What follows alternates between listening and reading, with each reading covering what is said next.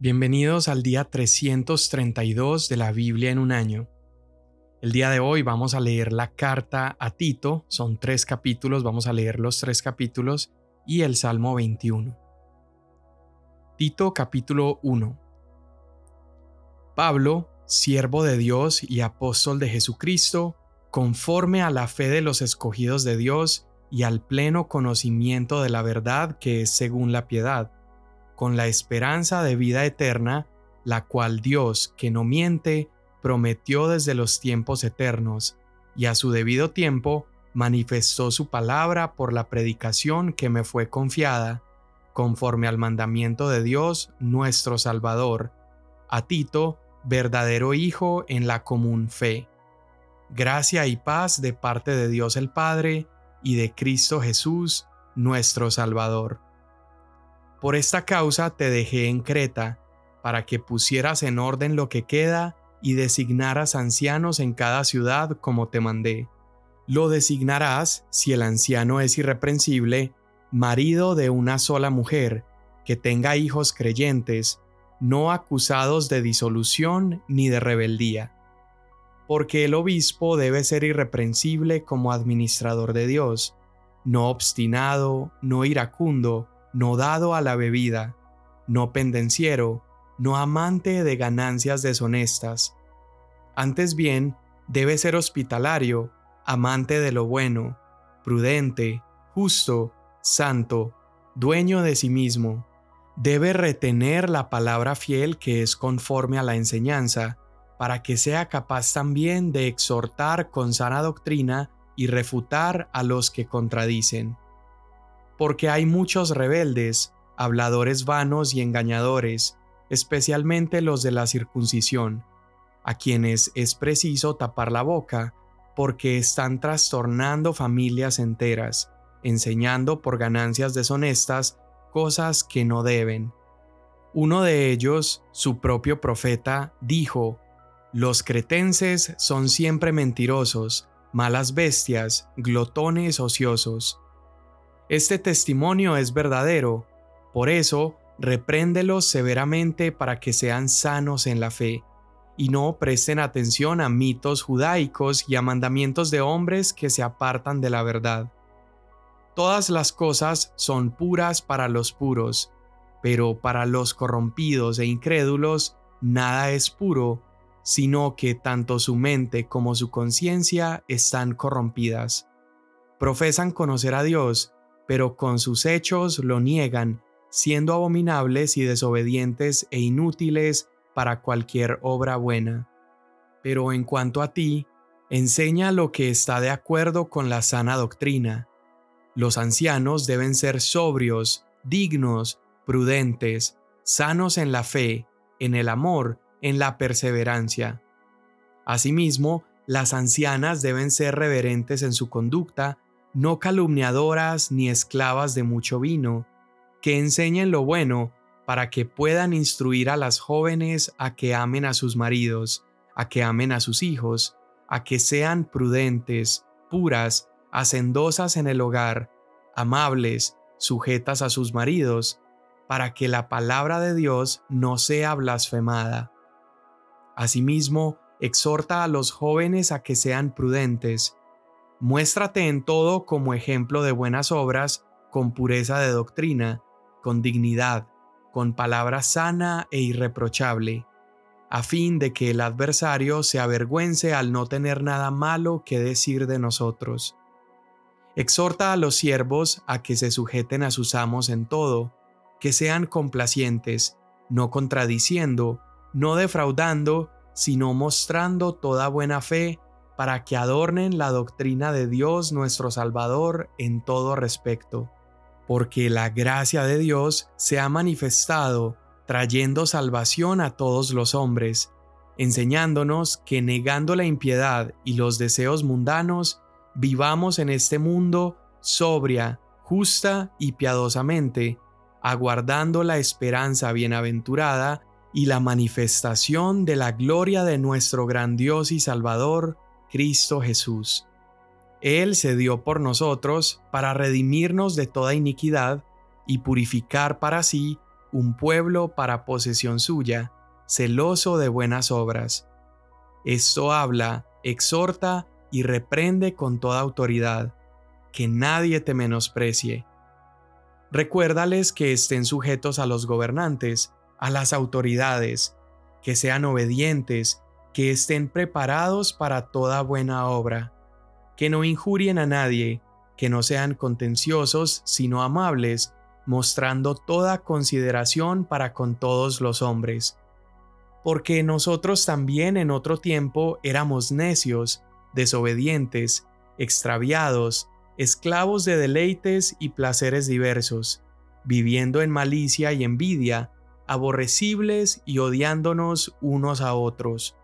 Pero cuando se manifestó la bondad de Dios nuestro Salvador y su amor hacia la humanidad, Él nos salvó, no por las obras de justicia que nosotros hubiéramos hecho, sino conforme a su misericordia, por medio del lavamiento de la regeneración y la renovación por el Espíritu Santo, que Él derramó sobre nosotros abundantemente por medio de Jesucristo nuestro Salvador, para que, justificados por su gracia, fuéramos hechos herederos según la esperanza de la vida eterna. Palabra fiel es esta, y en cuanto a estas cosas, quiero que hables con firmeza, para que los que han creído en Dios procuren ocuparse en buenas obras.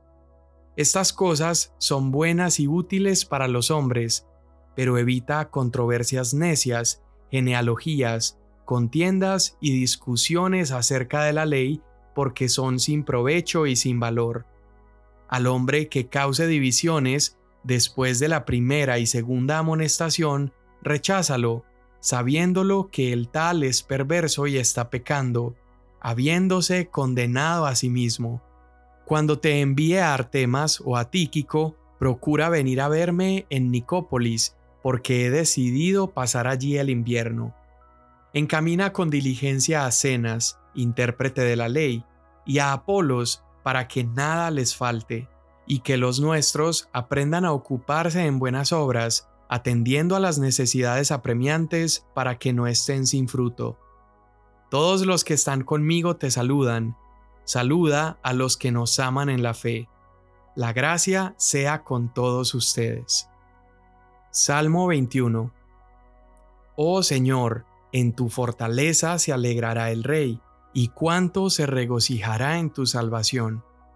Tú le has dado el deseo de su corazón, y no le has negado la petición de sus labios, porque le sales al encuentro con bendiciones de bien.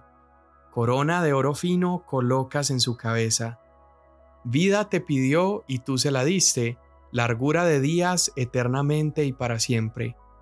Grande es su gloria por tu salvación esplendor y majestad has puesto sobre él, pues le haces bienaventurado para siempre.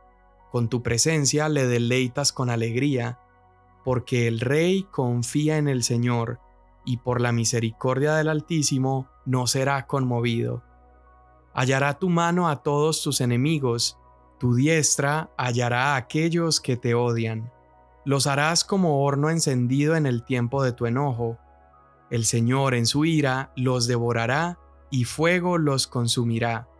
Su descendencia destruirás de la superficie de la tierra, y sus descendientes de entre los hijos de los hombres. Aunque intentaron el mal contra ti y fraguaron una conspiración, no prevalecerán, pues tú los pondrás en fuga, apuntarás a sus rostros con tu arco. Engrandécete, oh Señor, en tu poder, cantaremos y alabaremos tu poderío. Amén. Recuerda que para poder entender mejor cada uno de los libros de la Biblia, nosotros necesitamos entender su contexto. Por eso hacemos los episodios bonus detrás del libro.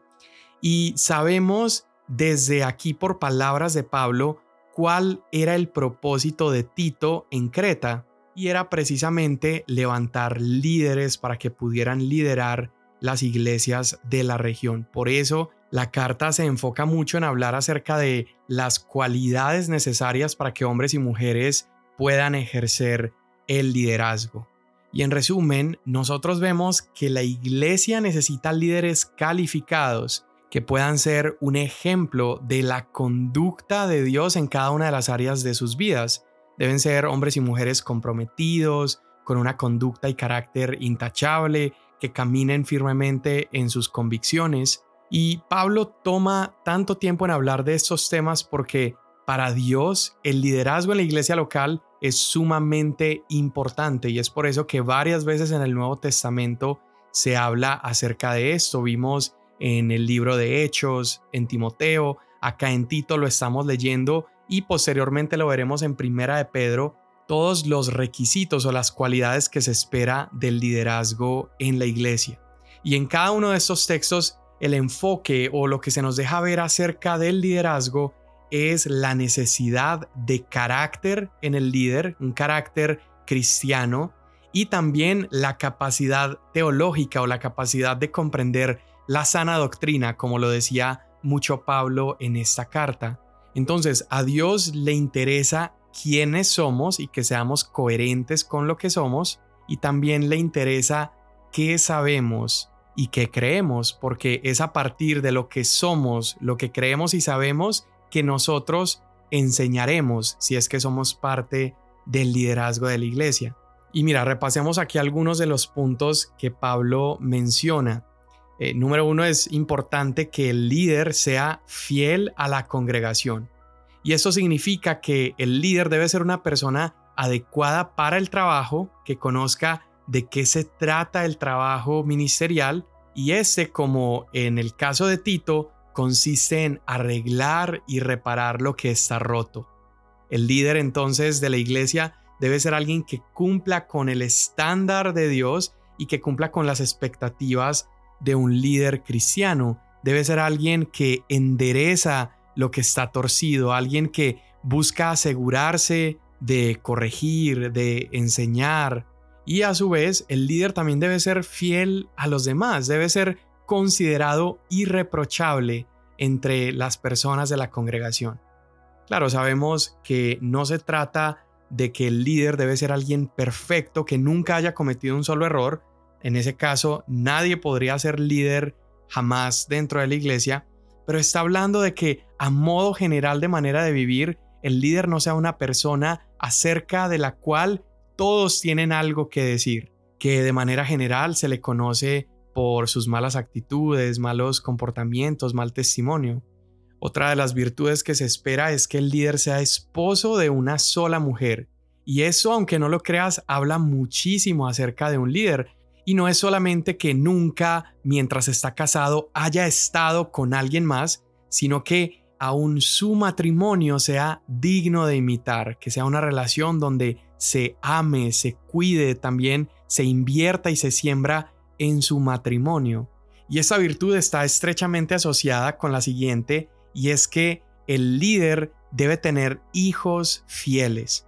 Entonces, acá se muestra la coherencia del liderazgo dentro de la iglesia y es que este liderazgo debe comenzar en la familia. La familia se convierte entonces en el terreno de prueba para el liderazgo en la iglesia, el mejor examen que pueden hacerle a un futuro pastor, un obispo, un líder dentro de la iglesia, no es solamente sus calificaciones en el seminario, sino poder también voltear a ver su familia y sus hijos y ver qué tanto el liderazgo de este hombre o mujer cristiano han impactado su casa. Porque un líder que busque ser fiel al Señor, sin duda va a hacer todo lo necesario en cuanto a tiempo, atención, disciplinas para poder nutrir a sus hijos en formación e instrucción en el Señor. Estos líderes entonces que Tito debía nombrar en las iglesias como también creo yo aplica para nosotros el día de hoy, deben ser personas con una conducta piadosa y personas con buena reputación tanto dentro de la iglesia como fuera de la iglesia. Y el llamado básicamente es ser administradores de Dios, sirviendo con humildad y sirviendo con propósito. Y deben o debemos ser personas que evitan la arrogancia, la ira, el amor al dinero, a la bebida, a los vicios, a la violencia, y que en resumen podamos ser personas que nos convertimos en ejemplos para las demás personas de la iglesia.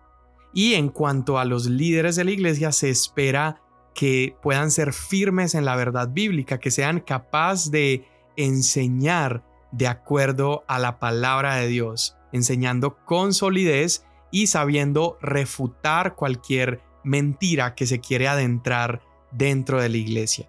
Y aquí Pablo también toma buen tiempo en hablar acerca de un tema que creo que es tan importante dentro del liderazgo, pero muchas veces es tan descuidado o hecho de tan mala manera, y es la necesidad de confrontar. Vemos que Pablo lo enseña con claridad y Pablo le dice a Tito que es necesario que el líder sepa aprender a callar estas voces divisivas y falsas que hay dentro de la comunidad. Es necesario que el líder sepa abordar conversaciones difíciles, conversaciones complicadas y aún conversaciones que pueden ser dolorosas, pero es necesario hacerlas en amor porque de esa manera al llamar la atención estamos resguardando la enseñanza de la verdad, la sana doctrina, como dice Pablo. Y recuerda que la función de Tito era preparar líderes y un líder debe saber confrontar en amor, pero con verdad. Y finalmente hay dos pasajes que creo que resumen muy bien tanto la carta a Tito como una vida cimentada en la escritura. Si vemos estos dos pasajes en Tito capítulo 2 verso 11 y Tito capítulo 3 versos 5 al 7, creo que resumen muy bien lo que Pablo quería que Tito pudiera replicar estando en Creta. El capítulo 2, verso 11 dice, porque la gracia de Dios se ha manifestado trayendo salvación a todos los hombres, enseñándonos que negando la impiedad y los deseos mundanos, vivamos en este mundo de manera sobria, justa y piadosa, aguardando la esperanza bienaventurada. Otras versiones dicen, mientras anhelamos con esperanza el día maravilloso de la manifestación de nuestro gran Dios y Salvador, Cristo Jesús. Qué interesante, nota como Pablo le dice a Jesús, Dios y Salvador. Y dice en el verso 14, Él se dio por nosotros para redimirnos de toda iniquidad y purificar para sí un pueblo para posesión suya, celoso de buenas obras. Mira cómo esto resume toda la carta porque Primero habla de que esta salvación ha sido por la gracia de Dios. Y básicamente el propósito de esta salvación es enseñarnos a vivir de una manera diferente, es limpiándonos de los deseos de este mundo, purificándonos de toda iniquidad y llevándonos a vivir de manera piadosa mientras esperamos el día maravilloso de la segunda venida de Jesús. Mira cómo el capítulo 3 lo dice en el verso 5. Está hablando de que Tito como líder debía recordarle a todos los que estaban comportándose de malas maneras, debía recordarle la necesidad de respetar a las autoridades, de estar sumisos.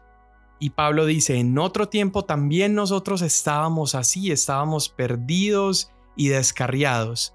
Y el verso 5 dice, cuando Dios nuestro Salvador dio a conocer su amor y bondad, él nos salvó no por las acciones justas que nosotros habíamos hecho, sino por su misericordia. Nos lavó, nos quitó nuestros pecados y nos dio un nuevo nacimiento y vida nueva por medio de su Espíritu Santo, que Él derramó sobre nosotros por medio de Jesús, nuestro Salvador. Y el verso 7 mira lo que dice, por su gracia nos hizo justos a sus ojos y nos dio la seguridad de que heredaremos la vida eterna. Mira cómo básicamente trata acerca de lo mismo del pasaje que leímos anteriormente. Por gracia de Dios, cuando Él da a conocer su amor y bondad, nos salvó, no por nuestros méritos, sino por su misericordia. ¿Y para qué nos salvó? Bueno, nos lavó quitando nuestros pecados y nos otorgó una nueva vida. Esa es la nueva vida que Pablo espera que Timoteo le enseñe tanto a los líderes como a las iglesias que ellos pueden vivir una vida que está disponible para todo el que cree en Jesús. Y Pablo empieza a mostrar esta conexión que existe entre la gracia de Dios y la conducta del día a día de los creyentes. La gracia de Dios que se manifiesta en la salvación no solamente nos libra entonces del pecado, sino que también nos enseña a vivir de una manera digna del llamado de Dios sobre nuestras vidas. La gracia no solo me salva del pasado, sino que también transforma mi presente y me prepara para el futuro. Y es por eso que se esperaría que tanto el líder como una persona que ha escuchado el Evangelio pueda vivir de manera sobria, justa y piadosa, ya que se ha encontrado con una gracia tan grande. Porque una gracia semejante, la gracia de nuestro Dios y Salvador, esa gracia que nos ha salvado, nos debería impulsar a vivir como Jesús vivió. Y también nos debería impulsar a vivir el llamado de enseñar estas verdades con autoridad, alentando, reprendiendo, confrontando y evitando que se menosprecie la sana doctrina.